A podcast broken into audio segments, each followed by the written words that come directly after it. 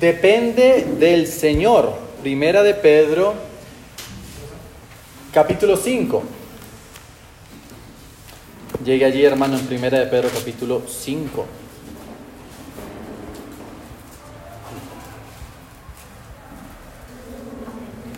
Muy bien, mis hermanos. Bueno, hemos visto cómo Pedro nos anima, hermano, a depender de el, plan, eh, la voluntad del Señor para sufrir, hermano, para pasar diferentes circunstancias, ¿verdad? Enfermedades, a sufrimientos, como veíamos la última vez, ¿verdad? Hay diferentes tipos de sufrimientos.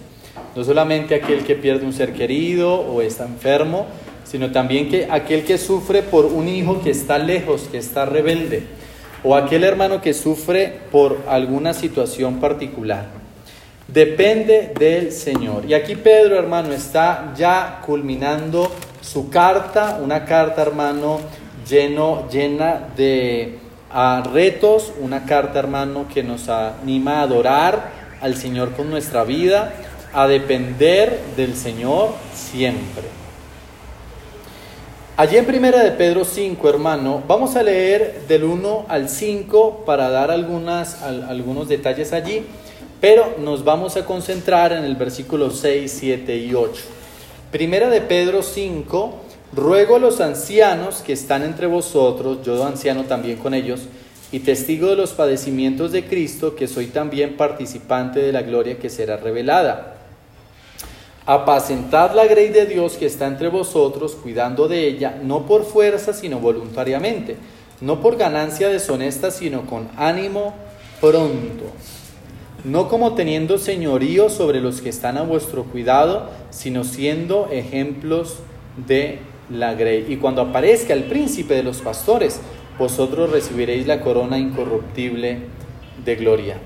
Padre, guía esta, esta predicación que tu palabra sea como aquella espada de dos filos y penetre hasta lo profundo y muestre entonces las intenciones y el corazón de cada uno de nosotros. Señor, estamos aquí en esta mañana para que tú puedas exhortarnos a través de tu palabra. Que tú puedas hacer, Señor, algo especial en nosotros, para que al final de nuestros días, Señor, podamos estar felices de haber caminado contigo. Independientemente de algún logro académico, financiero o familiar, que podamos, Señor, ser hallados fieles administradores de lo que nos has dado, Señor. Y que podamos ser hallados fieles porque dependimos de tu gracia en medio del sufrimiento, de las noticias inesperadas, de las cosas que nos salen mal en ocasiones. En el nombre de Jesús, amén y amén. Bueno, fíjese que en el versículo 5, capítulo 5, versículo 1 al 4, es una exhortación a los pastores, ¿verdad? A apacentar la grey de Dios. Y yo creo, hermano, que aquí hay dos características que cualquier persona puede ver para saber si es una iglesia correcta o no. Para saber, hermano, si es una iglesia que va por buen camino o no. El primer, hermano, es que ese pastor eh, no, lo, no lo hace por fuerza, ¿verdad? Que usted no lo crea, hay pastores que lo hacen por fuerza, porque su papá fue el pastor y entonces me toca ahora a mí, o tantas situaciones. Lo segundo, hermano, es no por ganancias deshonestas, ¿verdad? Y lamentablemente, hermano, así como en la política vemos a políticos que son políticos por ser ricos, más que por servir al pueblo, ¿verdad? Más que por ayudar a la gente. Igual hay muchos pastores, hermano, que ven este asunto del pastorado como un buen negocio, ¿verdad? Y entonces, hermano, no tienen el llamado, no tienen la vocación, pero sí saben contar. Entonces, hermano, se, se, se, mandan, hermano, como aquel político, no a ayudar a la gente, sino a enriquecerse. No a pastorear, sino entonces a enriquecerse. Y bajo esas personas, hermano, o en esas personas, debería haber, hermano, un, un gran temor porque es bastante delicada, hermano. Recuerde, Cristo dio su vida por la iglesia. Y entonces, hermano, va a castigar duramente a aquel que abusa de su iglesia. Pero entonces, hermano, otra característica que vemos aquí, versículo 3, no como teniendo señorío sobre lo que, los que están a vuestro cuidado. Y entonces, hermano, otra característica, no solamente que lo hace por fuerza, no solamente que lo hace por ganancias deshonestas, sino que también, hermano, porque quiere dominar a las personas. Y esa es una característica, hermano, de una secta. Si usted ha visto, hermano, por ejemplo, hay una, un documental bien interesante, hermano, de una secta en Estados Unidos, que creo continúa, de una secta en los Estados Unidos, y básicamente, hermano, lo que usted puede ver ahí es que esa persona tiene el dominio de todas las personas, como de 2.000, 3.000 personas. Básicamente esas personas le tienen miedo a él porque creen de una otra forma que es como una divinidad o algo así. Es algo raro, pero así, así funciona. Entonces, hermano, si usted encuentra una iglesia que el pastor ahí está por la fuerza, por ganancias deshonestas o porque quiere controlar, dominar eh, o, tener señorío sobre su vida, ahí no es, ¿verdad? Esas son tres características. Mire, hermano, el, pastorear la iglesia, hermano, o, una familia, no, no puede extralimitar el orden que Dios da. No puede, por ejemplo, extralimitar la autoridad que el esposo tiene sobre su casa. Ahí ya hay un límite al pastor, ¿verdad? O sea que si la, hermanita, no, yo no obedezco a, a, mi esposo porque el pastor no me deja, eso es algo ilógico, ¿verdad?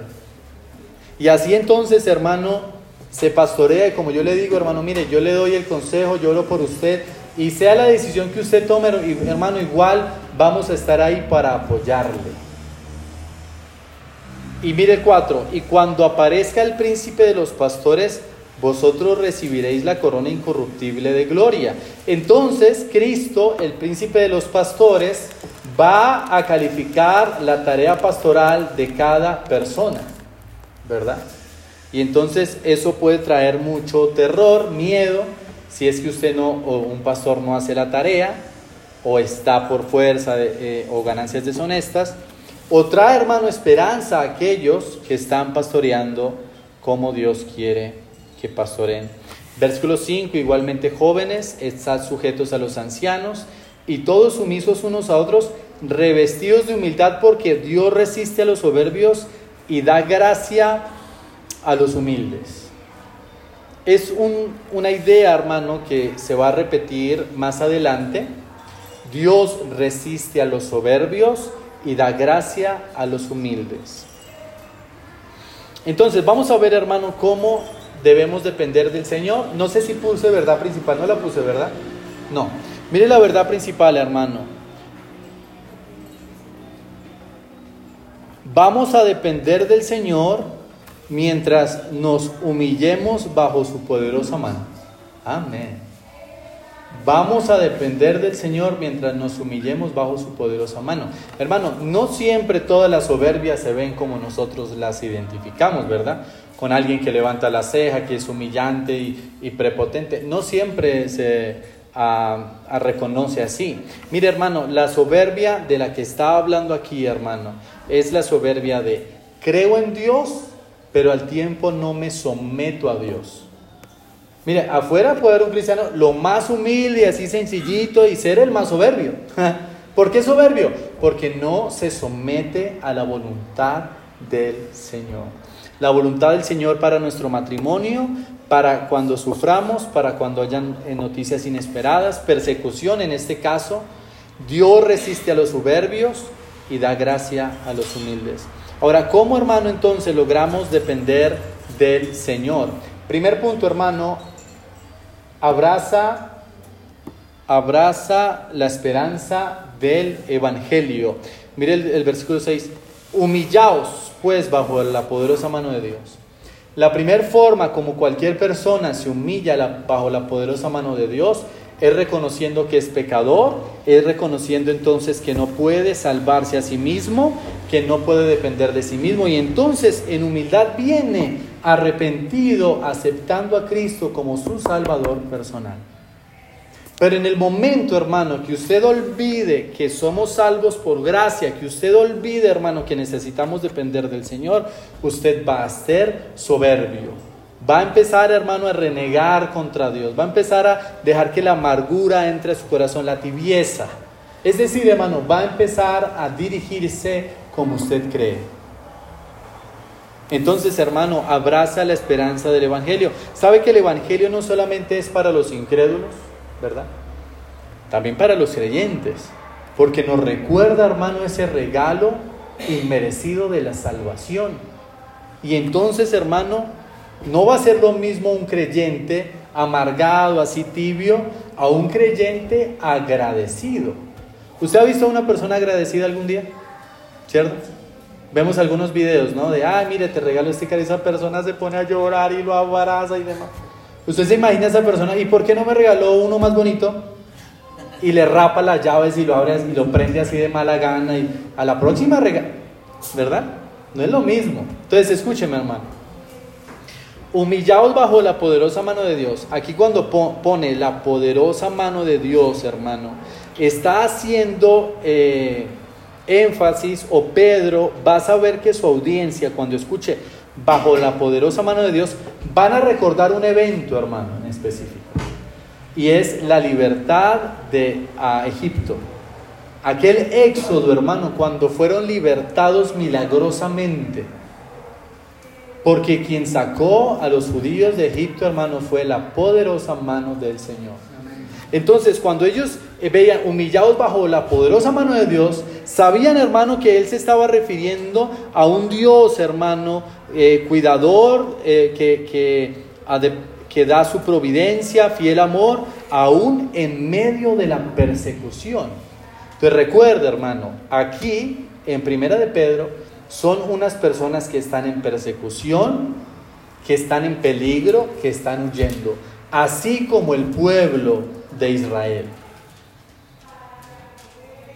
Y usted puede imaginarse, hermano, cómo el pueblo de Israel iba corriendo y entonces volvieron a mirar y allá venía, hermano, ese hombre con sus caballos, sus ejércitos y ellos a pie con los niños, con las carretas y, y, obviamente maletas, el oro que les dieron y todo eso. Y esos otros soldados, hermano, así a todas en sus caballos. Entonces ellos recordaban, así como ese pueblo de Israel dependió del Señor para ser libertado de ese ejército, en donde era una muerte segura, pero fueron libertados, así nosotros necesitamos humillarnos porque el mismo Dios que los libertó nos puede libertar a nosotros.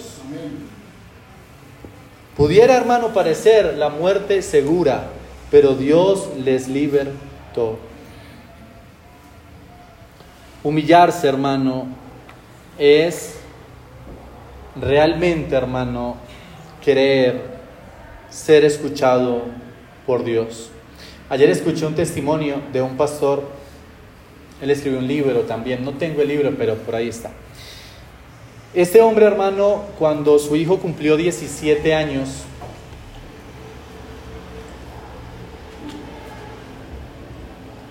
tuvieron una discusión y el hijo le dijo, papá, cuando cumpla 18 años me voy a ir de la casa y nunca más voy a tener memoria que ustedes son mis padres. Uy, usted puede pensar eso un momentico, hermano, que su Sarita le diga eso, por ejemplo, ¿verdad?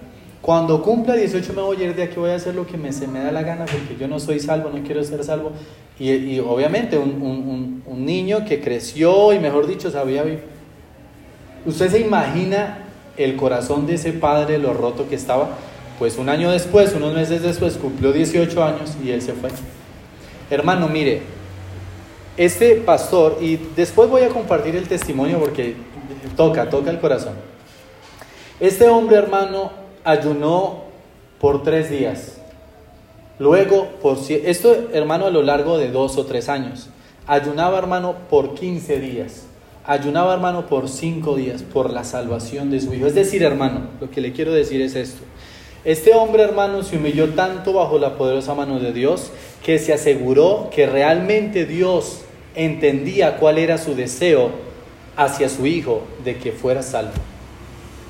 Su hijo, hermano, luego, años después, volvió, se reconciliaron y le manifestó, una noche le explica ahí, que quería ser salvo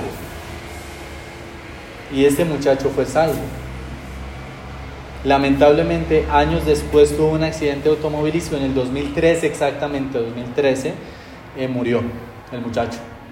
Pero este pastor hermano explicaba y su testimonio, hermano, me llegaba porque realmente humillarse bajo la poderosa mano de Dios es que realmente, hermano, nos aseguramos y, y querramos ser escuchados por Dios.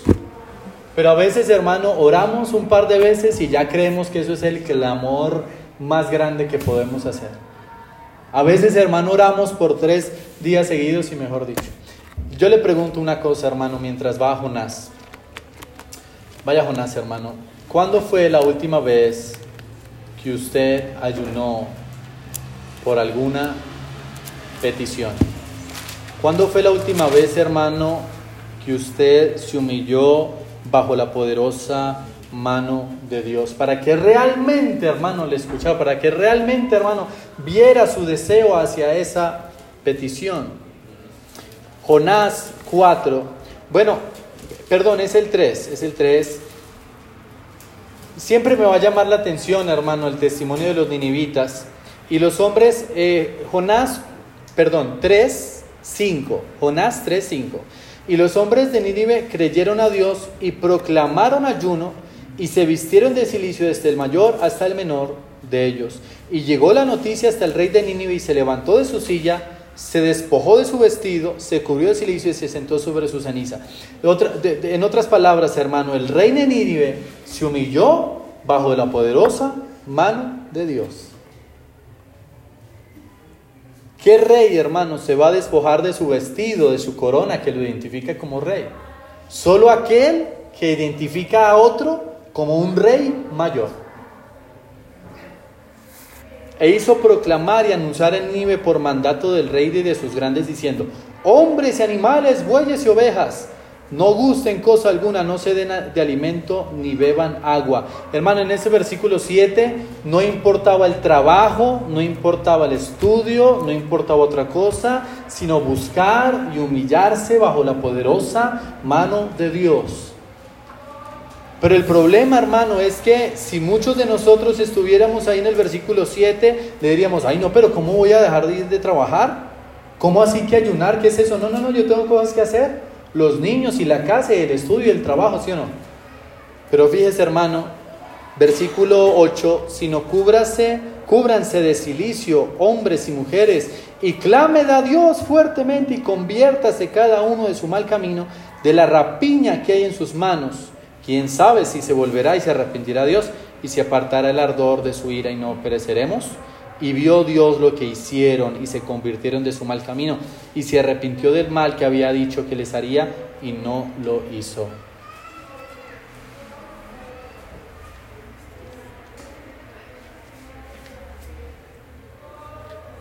¿Cuándo fue la última vez, hermano, que usted se humilló de esta forma ante el Señor? Tal vez no se rasgó las vestiduras, ni se echó eh, silicio o algo así, pero ¿cuándo fue la última vez, hermano, que usted paró toda actividad para ayunar y orar por algo específico? No puede ser, hermano, que el ayuno sea algo desconocido para nosotros. Necesitamos clamar a Dios fuertemente, necesitamos convertir, convertirnos cada uno de nuestros caminos. Vaya a Santiago, hermano. Hermano, las cosas eh, ah, cotidianas nos han quitado, hermano, momentos preciados con el Señor. Nos han quitado, hermano, esa búsqueda y esa humillación ante la poderosa mano del Señor. Porque usted va a decidir, hermano, o lo hace bajo su fuerza o lo hace con las fuerzas del Señor. Santiago 4:6. Pero Él da, bueno, llegue allí, pero Él da mayor gracia. Por esto dice, Dios resiste a los soberbios y da gracia a los humildes. Someteos pues a Dios, resistid al diablo, huirá de vosotros. Lo triste, hermano, hoy es que muchos creyentes o que dicen ser creyentes, hermano, deciden someterse a Satanás y resistir a Dios. Porque piensan de alguna forma que se van a salir con la suya. Hermano mío, escúcheme.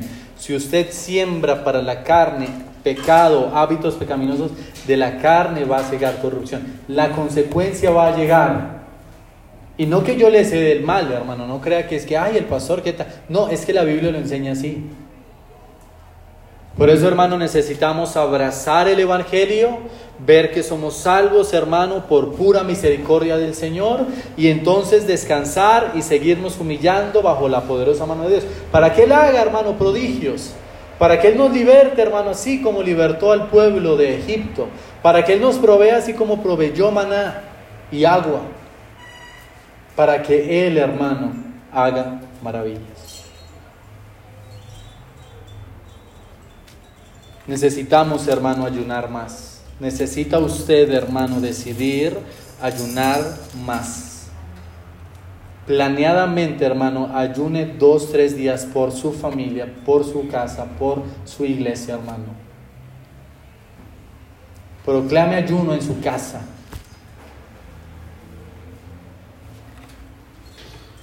Entonces, eh, primera de Pedro, hermano, vamos, volvamos a primera de Pedro.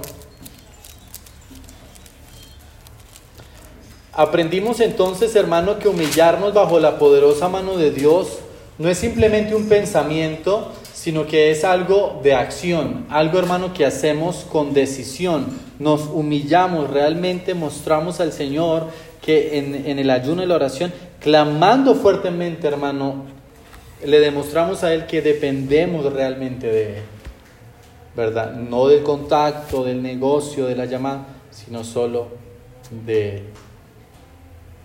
Entonces, humillaos pues bajo la poderosa mano de Dios para que los exalte cuando fuere tiempo, echando toda vuestra ansiedad sobre Él. Entonces, fíjese hermano, que ese es el segundo punto, deposita en Él toda ansiedad.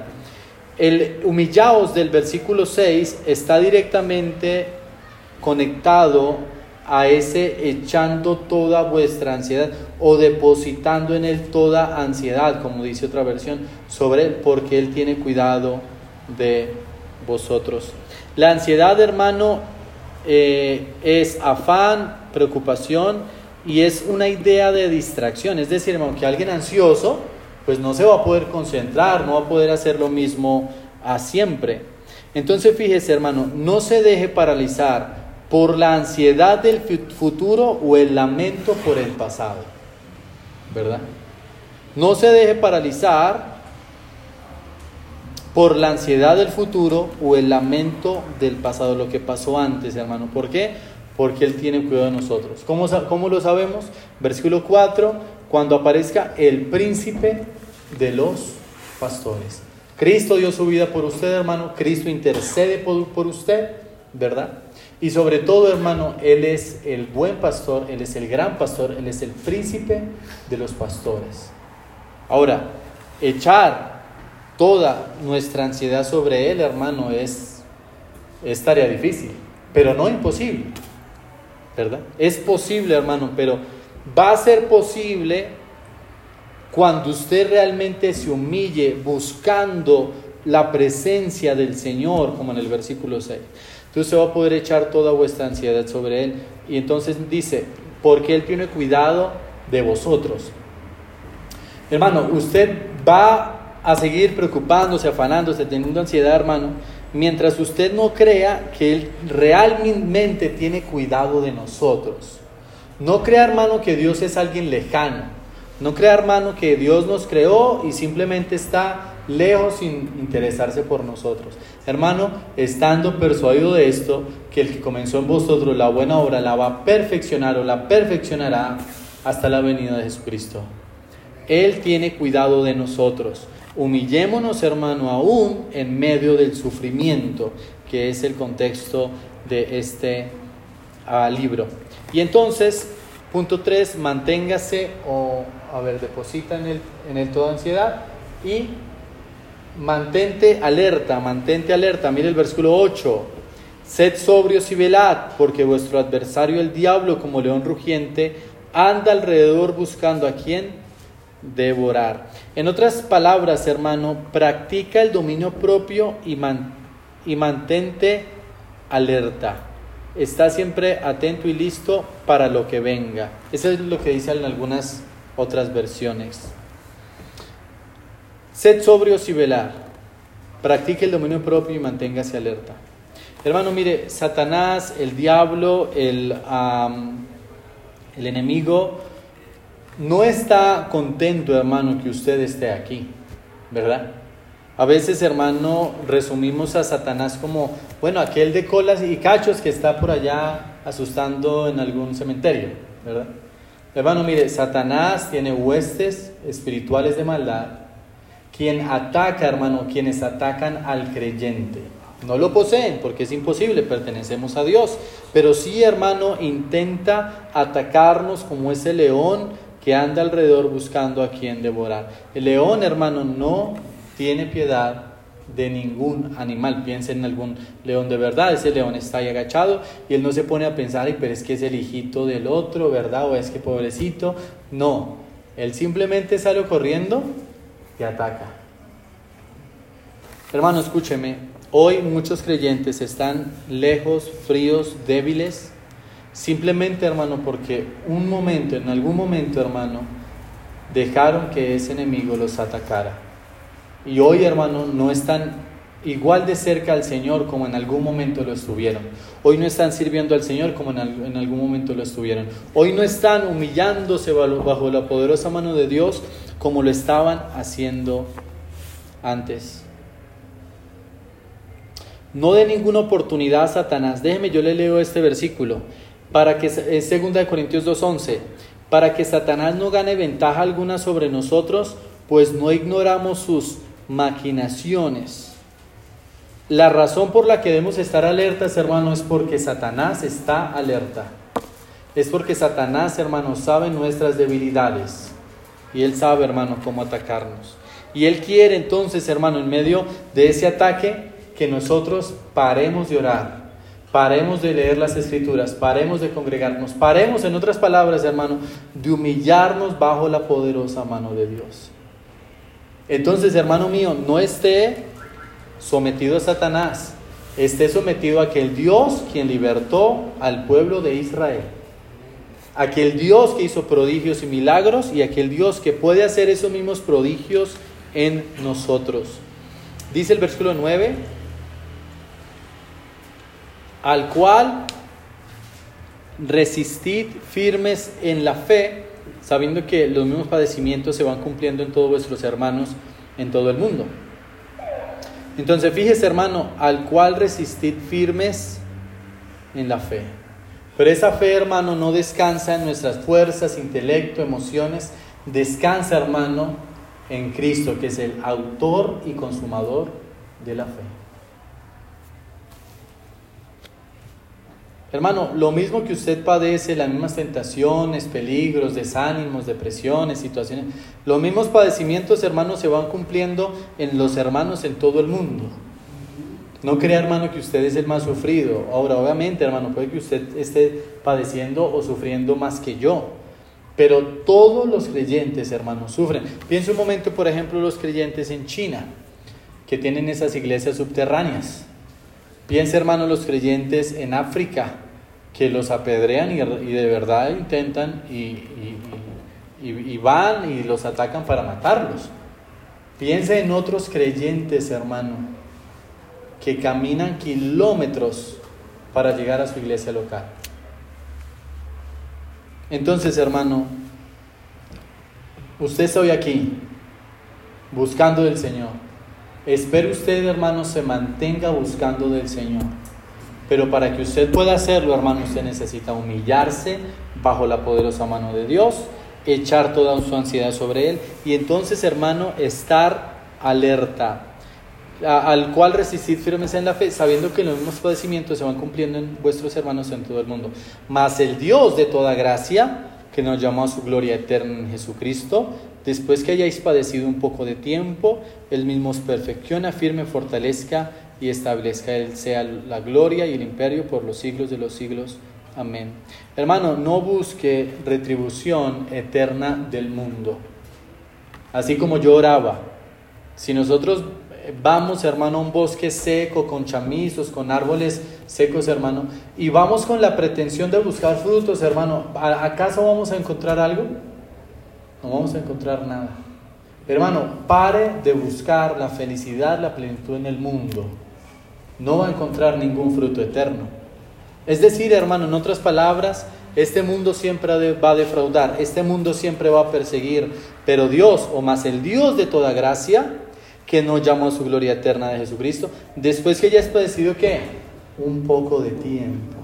Hermano, la gloria eterna, la, la firmeza, la fortaleza, hermano, es tan grande que no se compara a cualquier sufrimiento aquí en la tierra.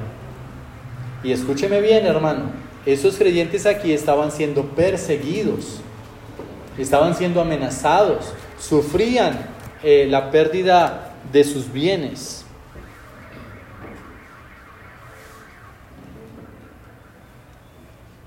Yo espero, hermano, usted pueda humillarse y desear justamente esto, hermano. Él mismo os perfeccione, afirme, fortalezca y establezca. Que usted se encuentre, hermano, basado y soportado en Cristo. O sea, sí, yo sé que usted es creyente, confío en que usted sea creyente, sí, yo confío en que usted ya ha confiado o creído en Cristo como Salvador personal. Pero que ese creyente que fue salvo, hermano, crezca, se fortalezca, afirme, establezca, humillándose bajo la poderosa mano de Dios. Hoy todo el mundo dice creer en Dios, ¿verdad? Hoy todo el mundo dice confiar en Dios. Pero muy pocos hermanos están buscando al Señor en oración y ayuno. Muy pocos hermanos son conscientes de ese enemigo que anda alrededor buscando a quien devorar. Padre, ayúdanos Señor a humillarnos de veras. Hermano, ore en donde está y piense por un momento si realmente se ha humillado al Señor o no.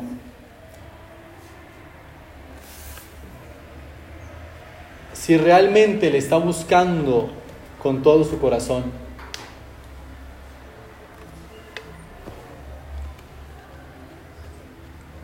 O si hace mucho tiempo usted simplemente tiene una creencia muy superficial.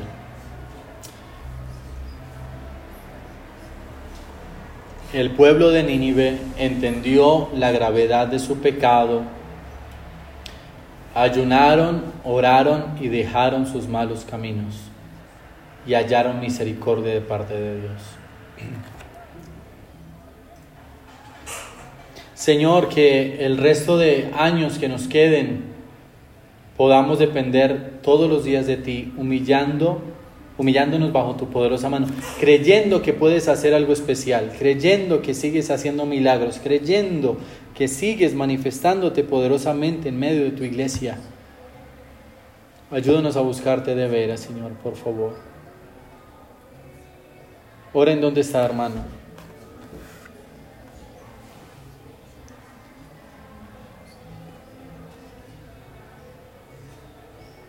Padre, ayúdanos a echar toda esa ansiedad sobre ti. Perdónanos si es que dudamos que tú realmente quieres cuidarnos si quieres lo mejor para nosotros. Seguimos, Señor, fieles a ti, confiados en que sigues obrando y en que un día nos vas a recibir en gloria y que un día esto que sufrimos aquí en la tierra va, va a parecer algo pequeño, muy pequeño, al lado de tu gloria eterna, Señor. Te alabamos en el nombre de Jesús. Amén.